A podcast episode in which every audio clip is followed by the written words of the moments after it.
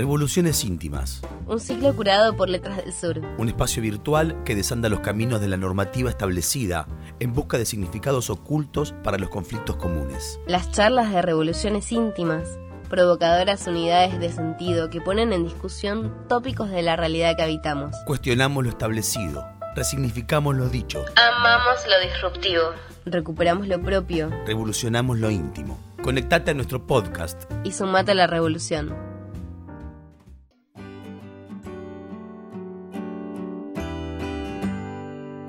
Joaquín Sánchez Mariño es escritor y periodista. Su novela, Mi tonto, ansioso, equivocado yo, es el primer libro publicado por Letras del Sur. Allí resignifica, mediante el recurso de la ficción del yo, dos situaciones que le ocupan la memoria. La guerra de Malvinas, donde su papá fue combatiente, y un divorcio que parece heredar. En esta charla podremos explorar los recuerdos de Joaquín y luego viajar con él a diversos escenarios donde se desempeñó como cronista, para que trascender sea vivir para contarlo. Hola Joaquín, ¿cómo estás? ¿Cómo estás, Ceci? Gracias por sumarte. Este espacio se llama Las Contratapas y en las contratapas hablamos un poco de lo que pasa siempre atrás de los libros, ¿no? Estas, estas puertitas de entrada, estas, este, este incentivar a la gente a que se anime a, llegar a los libros. Contame un poco cómo fue el trasfondo de escritura de eh, Mi tonto ansioso equivocado yo. Bueno, primero gracias por la, por la invitación tuya y de, la editorial. Letras del Sur eh, es para mí la, primero, la, primera casa editorial, la primera editorial donde publiqué.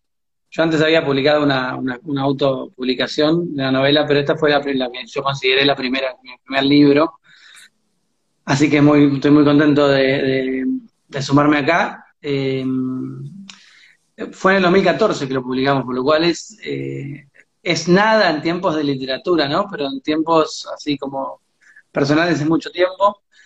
El proceso de escritura de ese libro fue para mí, fue había, creo que era Bioy Casares que decía que le preguntaron cómo había logrado publicar y él dijo que tuvo que eh, respondió algo así como arruiné cinco libros hasta soltar la mano. Eh, yo todavía sigo arruinando libros, no llegué a la parte de soltar la mano, pero esta novela fue la cuarta que, que escribí y la primera que publiqué. Y fue un proceso de dos años más o menos de escritura. Una parte la hice en un taller con Gonzalo Garcés.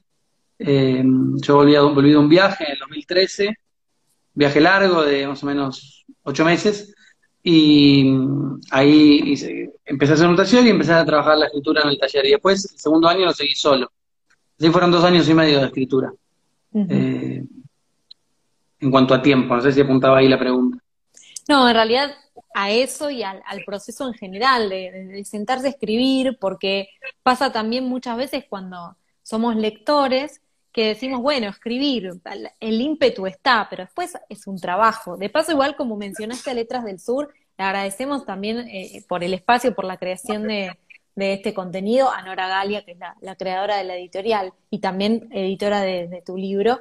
Em, así que digo, en general, el, proceso de sentarte a escribir, de trabajar los personajes, el, eh, ¿qué, ¿qué registro querías que tuviera cada personaje? Bueno, eso fue, yo venía de, sigo siendo joven, digamos, pero venía tratando de desarrollar distintas, distintos recursos eh, narrativos, por decirlo de algún modo. La primera novela que escribí, una novela eh, vergonzosa, pero era una especie de una cosa, se llamaba La adolescencia póstuma. Y era una cosa escrita en tercera persona, muy al estilo la literatura decimonónica eh, inglesa, anglosajona, y era una, especie de un gran homenaje a, Jane Austen y a Dickens.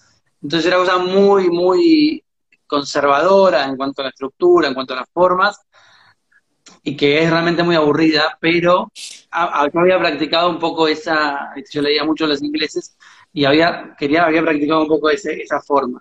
Después hice una cosa más experimental y después llegué que fue la que, la que autopubliqué, y llegué como a esta novela queriendo contar una historia más personal, que era la historia de mi padre, mi viejo es, excombatiente de Malvinas, y quería contar un poco también la historia de, su divorcio con mi vieja. Y ahí como que llegué de algún modo a la autoficción o a la, a la ficción del yo, en una época que, por desgracia, empezaba a ponerse un poco de moda y ya empezaba también a cansar a la vez, ¿no? Fue una especie de moda que muy saturó muy rápido. Mm. Eh, hoy creo que, si bien sigue existiendo libros de la, autoficción o, libros del yo, bajó un poquito eh, esa tendencia. Seguramente siguen escribiendo, sobre todo en talleres, pero yo tenía que ver con esta, con esta búsqueda tratar de hacer algo más personal. eh, y bueno, después tuve mis, como mis mambos privados con, justo haber entrado en esa, en ese circuito, ¿viste? Pero uno también, aunque no se dé cuenta, es parte de esas influencias. Mm. Entonces fue una, recopilé muchos, charlé mucho con mi viejo, con mi madre, eh, como en el registro histórico, de hacer una especie de trabajo de periodista, yo soy periodista, entonces de entender un poco qué había pasado en ciertos momentos, recuperar la historia de mi viejo en Malvinas, con algunos aspectos en particular que él nunca nos había contado como hijos, ¿no? Yo tengo la, yo nací eh, tres años después de Malvinas, y siempre de chico mi viejo Malvinas era algo que a él le generaba fantasmas, que no hablaba, eh, que de repente le agarraban sus gritos de la nada. Y con esta novela, el ya más grande y, y más analizado, pude conversar y enterarme de un montón de cosas que no sabía de, de él, de Malvinas y del divorcio. Entonces un poco fue, ese fue el proceso entre búsqueda biográfica, familiar y, y búsqueda personal literaria. Mm. La sensación en el cuerpo cuando la terminaste de escribir era que habías logrado como desembarazarte de una situación o de, cosas que te hacían dudar o que te hacían doler, o al contrario, que lo habías logrado acomodar y ahora formaba parte de, vos en nuevas cajitas. Hubo algo así como terapéutico de, de contar esa historia, sobre todo de sentir que mm, después me, equivoqué. Yo sentí en su momento que ya estaba y ya había contado esa historia, la historia de mi padre, y que ahora podía dedicarme a, hacer literatura, en serio, ¿no? Como que eso fue una especie de, bueno, le dedico este libro a nuestra, una especie de pequeño homenaje a nuestra historia familiar y después voy a poder hacer literatura. Bueno, eh, con el tiempo uno va descubriendo que, eso no, se, no se agota en un libro, que los padres acompañan mucho más tiempo, eh, pero sí sentí que fue una, una cuestión un poco terapéutica, por un lado para contar la historia esa de, mi viejo y por otro lado para contar una historia de amor personal que también fue como exorcizar eh, con la novela. Entonces sí fue, li- fue liberador. Había esto que decís, la historia personal se mezcla constantemente con la búsqueda de razones por las que esos padres se divorciaron. Eh, Casi hay una parte que es muy linda donde hablas sobre cuánto dura el, amor y cuánto dura el intento de recomponer el amor. Y supones haciendo cuentas que probablemente naciste cuando ese amor estaba en proceso de recomponer, que es el, el escalón anterior a caer para siempre. Y e- esa búsqueda te pone igual a vos en una primera persona, que encima es el título del libro. Eso me llamó mucho la atención, el trabajo sobre la primera persona. ¿Qué sentías que, que podías contar sobre vos o que tenías que contar sobre vos a partir de las historias de los otros? Bueno, en ese momento había una, un poco tiene que ver con esto, que, con esta parte que vos recuperás, que había para mí una pregunta como muy latente, que era eh, ¿cuánto tarda un hombre, un hombre en tanto me identifico con, digamos, es lo que yo experimenté y lo que tenía también de reflejo de mi padre, cuánto tarda un hombre en recuperarse de un, de un desamor, de un amor que no fue? Porque es lo que a mí me, me había pasado a pasar de ver mucho tiempo, muchos años a mi viejo mal por la separación y yo en ese momento cuando estaba escribiendo también me estaba recomponiendo de un, no de un matrimonio, sino de una especie de ilusión, un mega, un micro, eh, un micro relato de amor. Entonces me, me, me- acompañaba esa pregunta, ¿no? Que ¿Cuánto tarda alguien en recuperarse de un amor que a su vez es una pregunta que me estaría haciendo, ¿no? ¿Cuánto, cuánto voy a, tardar en, dejar de sufrir por esto? Eh, y la novela fue una, una especie de, de a ver si escribiendo una novela dejo de, sufrir por esto. Nicanor Parra contaba en una entrevista, Nicanor Parra es, un poeta chileno que, que- yo quiero mucho, eh, contaba en una entrevista que yo después nunca más recuperé, nunca más encontré, no sé si lo...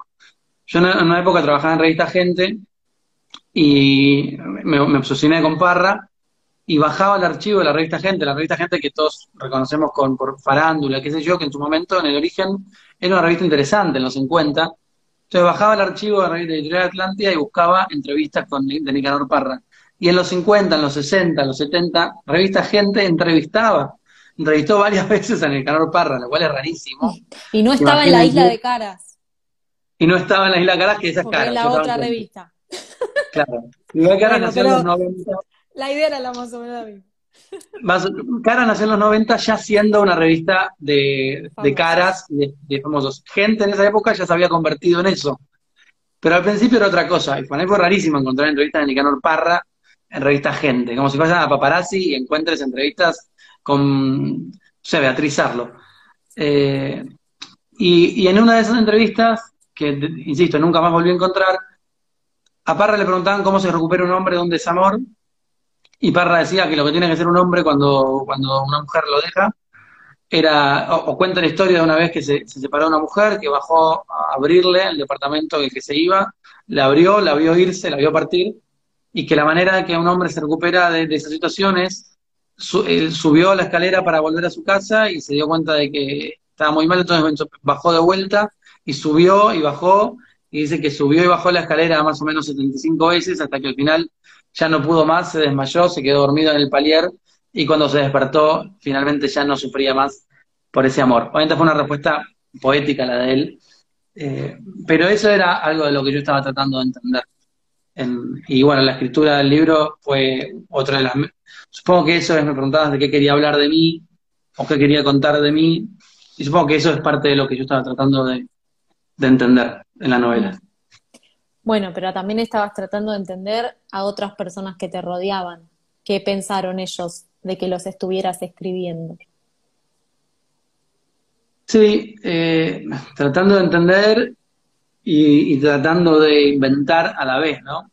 Eh, yo creo que hay algo que una vez dice mi canal, Gonzalo Garcés creo que lo decía, en una entrevista, que dice que es verdad, nadie, uno cree como, como escritor que después si escribe sobre alguien, esa persona se va por ahí, se va a ofender, y al final descubre él, descubro yo, que nadie se ofende porque escriban de, de uno, a todos les gusta que escriban de uno. Muy, muy pocas veces uno se puede ofender, chico, de puta me hiciste así o asá, pero a nadie le molesta que uno que, lo incluyan en una historia, más le molesta que no. Claro. Por lo cual, yo traté de, no ser, de ser fiel a, como a lo que veía de esos esas personas, barra personajes, eh, y, ser, creo que el personaje del padre, es como yo soy bastante autocrítico, pero de la novela, si tengo que rescatar cuál es el personaje mejor eh, compuesto, digamos, el, más acabado, creo que es el del padre, que es el personaje que yo más tengo, es el de mi viejo, que más tengo escuchado, más tengo trabajado y que creo poder eh, desarrollar mejor. Mm. Que creo que es fiel a lo que es, digamos. Bueno, yo eh. no lo conozco a tu papá por obvias razones, porque no, te conozco a vos tampoco, pero el personaje de tu papá me da la sensación de que sí lo conozco. Eh, me gustan los pequeños detalles, como por ejemplo los preparativos del casamiento, si va o no va eh, a hacer una gran fiesta, como que esas cosas suman a la construcción, pero la forma en la que habla el personaje del papá del protagonista hace que sea querible, entrañable, aunque por momentos también podamos enojarnos con él por ciertas respuestas o cosas que hace, pero sí me pasó eso de poder escuchar su voz, además de su tonada. además de su, tonada correntina que a veces pone y a veces no. Qué bueno que, te pasó eso porque bueno, creo que es lo que más, lo que, lo que más contento me pone. Bueno, acá hay una valija y mm, vos sos un viajero, eh, de alguna manera un viajero por trabajo, pero un viajero no sé si te buscaste la excusa del trabajo para poder viajar o al revés. No, originalmente, o sea, yo siempre me gustó viajar mucho y viajé, viajé, viajé todo lo que pude hasta que ya llegué a una edad en la que no podía seguir viajando por el mero hecho de viajar, entonces dije, bueno, nada, mi trabajo tiene que seguir siendo por acá. Así que sí, eh, no sé, por, trato de que sea encontrar excusas para viajar. Bueno, em, en ese tren otro de tus libros eh, habla justamente sobre, sobre en realidad tus notas en general hablan sobre cosas que has logrado hacer viajando como periodista, pero en particular el que contás lo que está pasando en Venezuela.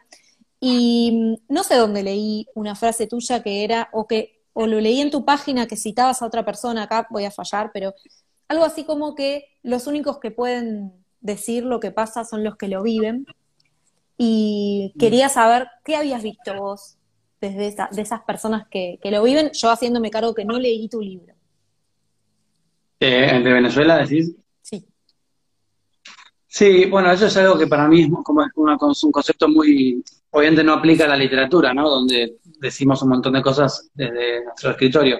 Para el periodismo, creo que hay que, es como una especie de volver a las bases, fundamental, volver a estar en, el terreno y empezar a escuchar a las voces de las personas que viven lo que, lo que viven. En el caso de Venezuela, que es un país latinoamericano del que se habla tanto en la Argentina y que hay tantos dando una opinión de un lado o del otro.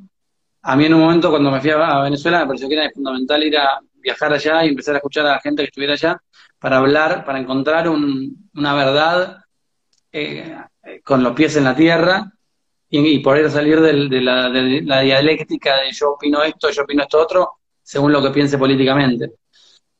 Y el libro que se llama En Venezuela es un, es un poco es una crónica de mi viaje allá. Hay algo de, crónica de viaje, que me gusta mucho esa tradición, pero también hay recuperación de muchas historias de venezolanos y venezolanas desde allá. Entonces cuento historias de vida de, gente, insisto, venezolanos y venezolanas que viven allá, que siguen allá y que cuentan en primera persona que cómo es vivir en la Venezuela de Maduro. Hay una persona que hay un chavista, hay varios chavistas, ahí hay muchos que no. Eh, entonces, la pregunta concreta, ¿cuál era? ¿Alguna historia? O... No, no, eh, que habías estado en esos lugares y que habías logrado desde el periodismo eh, poder contarlo. No me acuerdo la pregunta en particular, pero venía por el lado de lo de Venezuela. y ahora sí, la pregunta es, ¿por qué el formato libro para esas historias? Bueno, es una buena, siempre hay una respuesta por ahí más emocional y una respuesta más eh, concreta y más pragmática. Que la, pragmática siempre tiene mucho menos encanto, pero a su vez esa falta de encanto yo creo que da un poco de romanticismo. Yo decido irme a Venezuela en febrero de 2019, el 3 de febrero o el 5 de febrero, y viajo a Venezuela el 12 de febrero o el 13. O sea que tuve una semana en el medio. Yo acababa de renunciar a un medio porque quería hacer estas cosas independientes entonces dije, bueno, me voy. Saqué un pasaje y me iba. Y dije, bueno, me lo financiaré como pueda. Le vendí unas notas a este medio, le arreglé una cosa por acá y un amigo, editor, me dice, che, de Galerna, ¿por qué no escribís un libro? Y yo digo, ¿te parece? Sí, una crónica de viaje. Digo, bueno, dale, firmo un contrato, una plata más para financiar el propio viaje. Por eso digo que esa propia, esa escasez o esa falta de recursos a veces hacen un poco, desgraciadamente, hace siglos, a la figura del escritor, ¿no? Del periodista, que la tiene que rebuscar porque la, cultura no, tiene arcas muy eh, generosas. Entonces ese fue el motivo de por qué el libro. Ahora, por, que para mí igual, ¿por qué un libro siempre es fácil de responder? Porque, porque para mí es lo más, el objeto más valioso de la, de la humanidad. Entonces la, la propuesta me pareció divertida, entretenida, y me ordenó un poco mi viaje en decir, bueno, tengo que buscar determinadas historias para poder contar un libro, porque no es cuestión de viajar y mm. un libro periodístico, entonces fui con el objetivo de encontrar historias que contar y así se me ordena un poco el, trayecto, acompañando la otra cobertura que era más en vivo y por redes. Claro. Bueno, hay una idea de trascendencia, ¿no? Vos decís el libro, el objeto más maravilloso que hay, eh, y estar plasmado en un libro, yo digo, bueno, de pronto Joaquín está en mi biblioteca al lado de eh, escritores nobles o escritores que recién arrancan, algunos vivos, otros no, y ya está, o sea, esto que vos escribiste no te pertenece a vos solo, sino que nos pertenece a todos. Eh, pero el Joaquín que trasciende en el libro de Venezuela, en este libro, ¿cuál fue ese Joaquín? ¿Hubo una variante? ¿Hay un Joaquín más grande, entonces ve la vida desde otras perspectivas?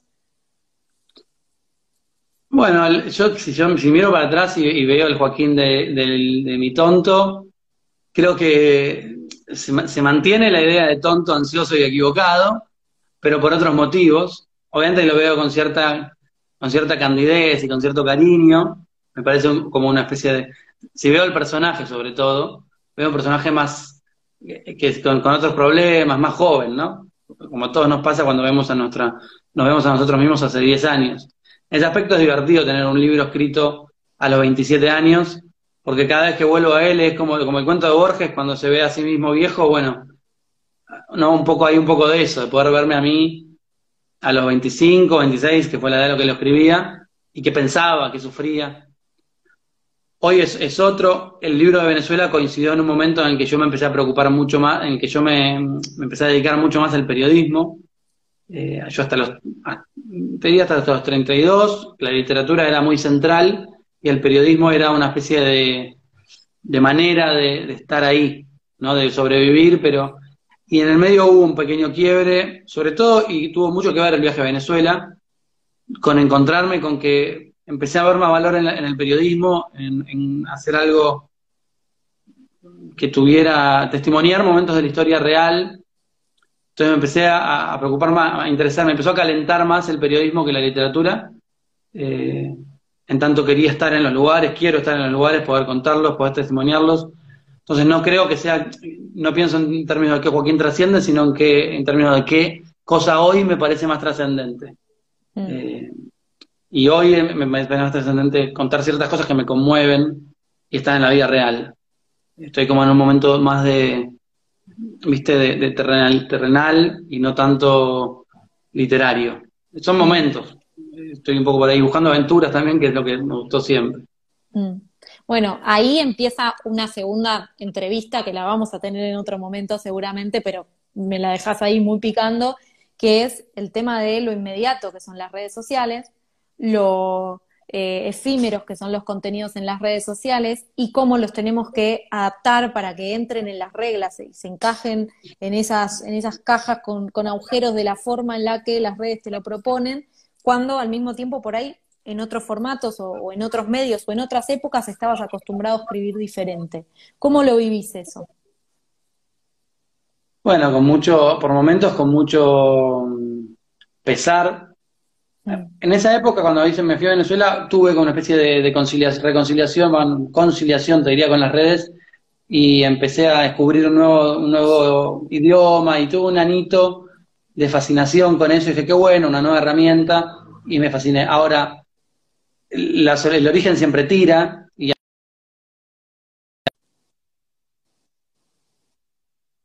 mm. eh, y desde entonces me empezó a volver como ese bicho de la, de la, de la, de escribir, me empezó a pesar. Entonces trato de, a veces me, pesa bastante, eh, o me hace sufrir el hecho de que vivamos en un mundo donde la escritura es tan irrelevante, donde la escritura se paga tan poco, ¿no? Mm. Donde el mercado te recompensa de un modo si haces un video eh, vacío y, de otro modo si haces un libro. Hoy eh, cualquiera sabe que en el mundo editorial escribís un libro y te pagan unos adelantos que decís, pero eso es un cuarto de sueldo y tenés que escribir 300 páginas. Y no hablo de literatura, hablo de por ahí libros más comerciales. Me han llegado algunas ofertas de libro para escribir un libro que rechacé pero digo, o sea, lo que me estás pagando para escribir un libro, tan poco valor tiene, tan poco valor de mercado incluso, eso obviamente que es decepcionante y es una lucha constante entre hacer lo que uno desea y, lo, y, nadie va a escuchar y hacer lo que uno no desea, pero muchos van a ver. Esa es, una tensión permanente que me acompaña y, todavía no logro resolver. Mm. ¿Sentís que todavía estás en, en la carrera por la edad o a veces, a pesar de que sos joven, eh, a pesar de, eso, parece como, bueno, listo, no estás en TikTok y bueno, ya anda colgando la, eh, la bata porque ya no puedes trabajar más. ¿Sentís eso de vez en cuando? Como, uy, ya seré viejo. No estoy em, proyectando, ¿eh? No estoy proyectando, no estoy proyectando. Bueno, creo que tiene más que ver con la carrera por el éxito, si querés, como esa, esa idea de si ya no puedo triunfar acá, o si ya lo que yo hago no tiene cabida en esta red social, y significa que soy viejo, en tanto no le hablo a quién le estoy hablando. Hay una, una cosa, en mi edad por lo menos, de que uno no termina de decidir, y sobre todo con las redes, a quién le estás hablando. Porque si miras las métricas de tus redes, por ahí le estás hablando a gente de 25, si mirás quién lee tus notas, le estás hablando a gente de 50, si mirás quién lee tus libros, le estás hablando a tus contemporáneos. Entonces, si uno se está fijando a quién le habla, finalmente es imposible. Eh, entonces, hay algo de que uno tiene que terminar, volver a lo que realmente decías y a hacer lo que vos decías y, hablarle que vos quieras, pero con lo que vos tenés para decir en serio.